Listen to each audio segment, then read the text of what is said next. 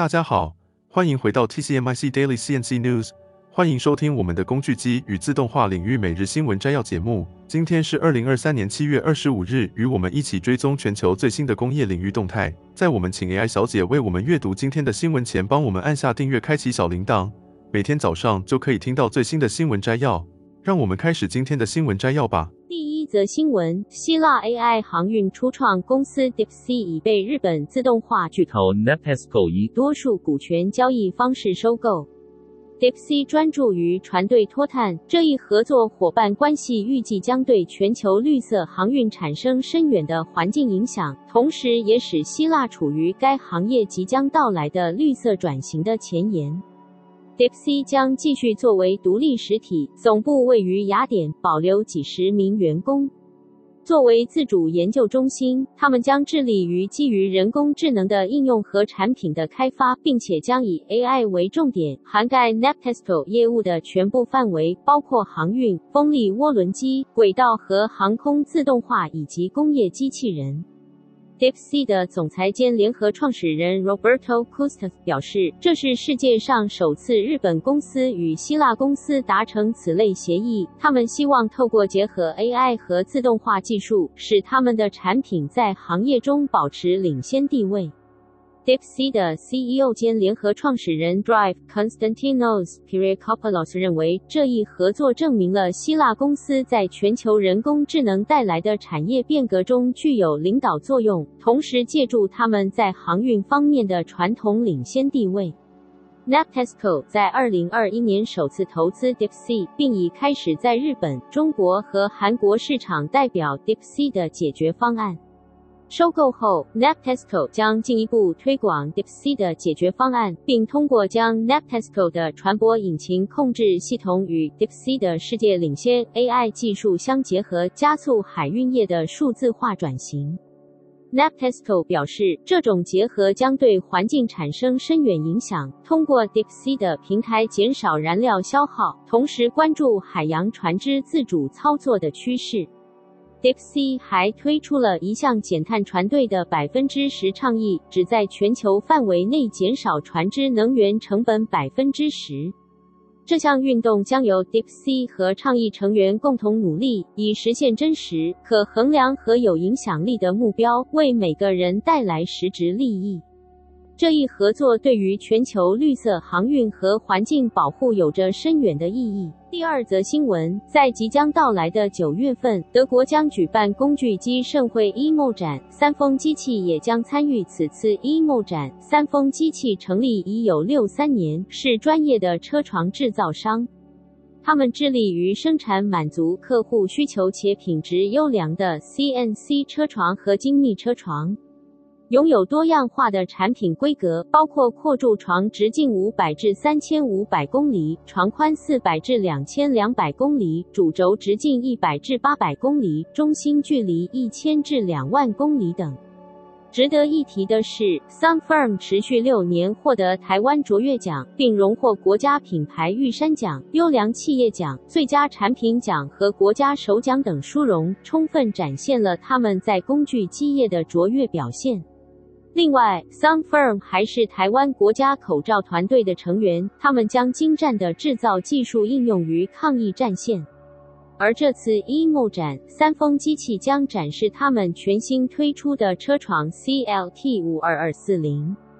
这款多轴同步运动多导轨重型数控车床可加工长达六米的工件，加工直径更是高达一点三米，加工外径范围也相当广泛，具有较强的重切削能力。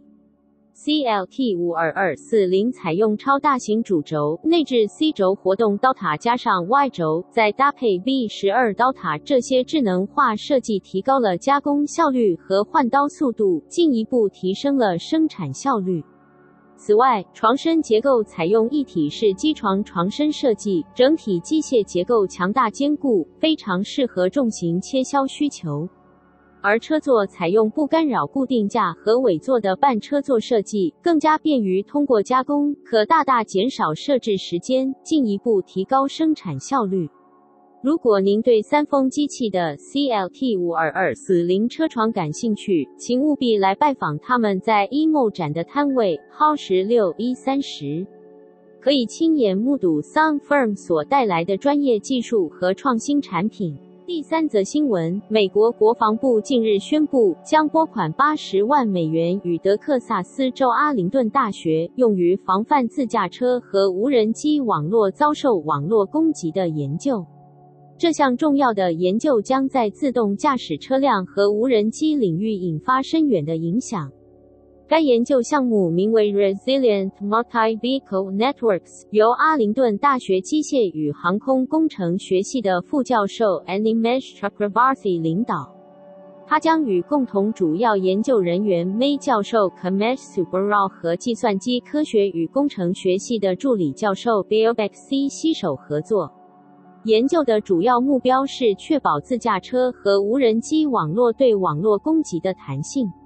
Chakravarthy 教授指出，即使是网络中只有几辆车受到破坏，也可能对整个系统造成重大影响。为了应对这一问题，研究团队计划开发实时检测攻击的机制，并实施有效的对策。如果黑客找到一种方法来影响一百辆自驾车中的十辆，他们可能会对所有一百辆车产生影响，因为被入侵的十辆车会对其他车辆产生连锁效应。Chakravarthy 教授在声明中指出，我们必须使这些车辆网络对此类攻击具有弹性，并提供实时检测事件发生的对策。除了防范网络攻击，研究人员还将分析这些攻击对自动驾驶车辆所造成的经济成本。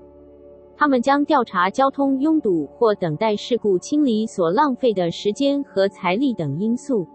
阿灵顿大学机械与航空工程学系的系主任 Arian Armanios 强调了 Chakravarthy 教授的研究对无人车辆网络的重要性。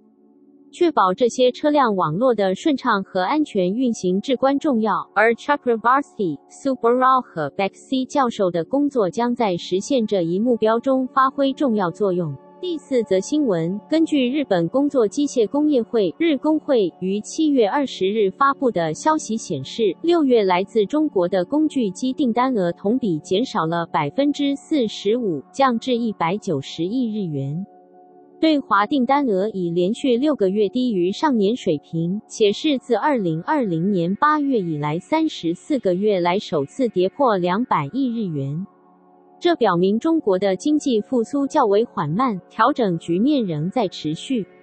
而整体来看，六月日本工具机订单总额减少了百分之二十一，降至一二二零亿日元。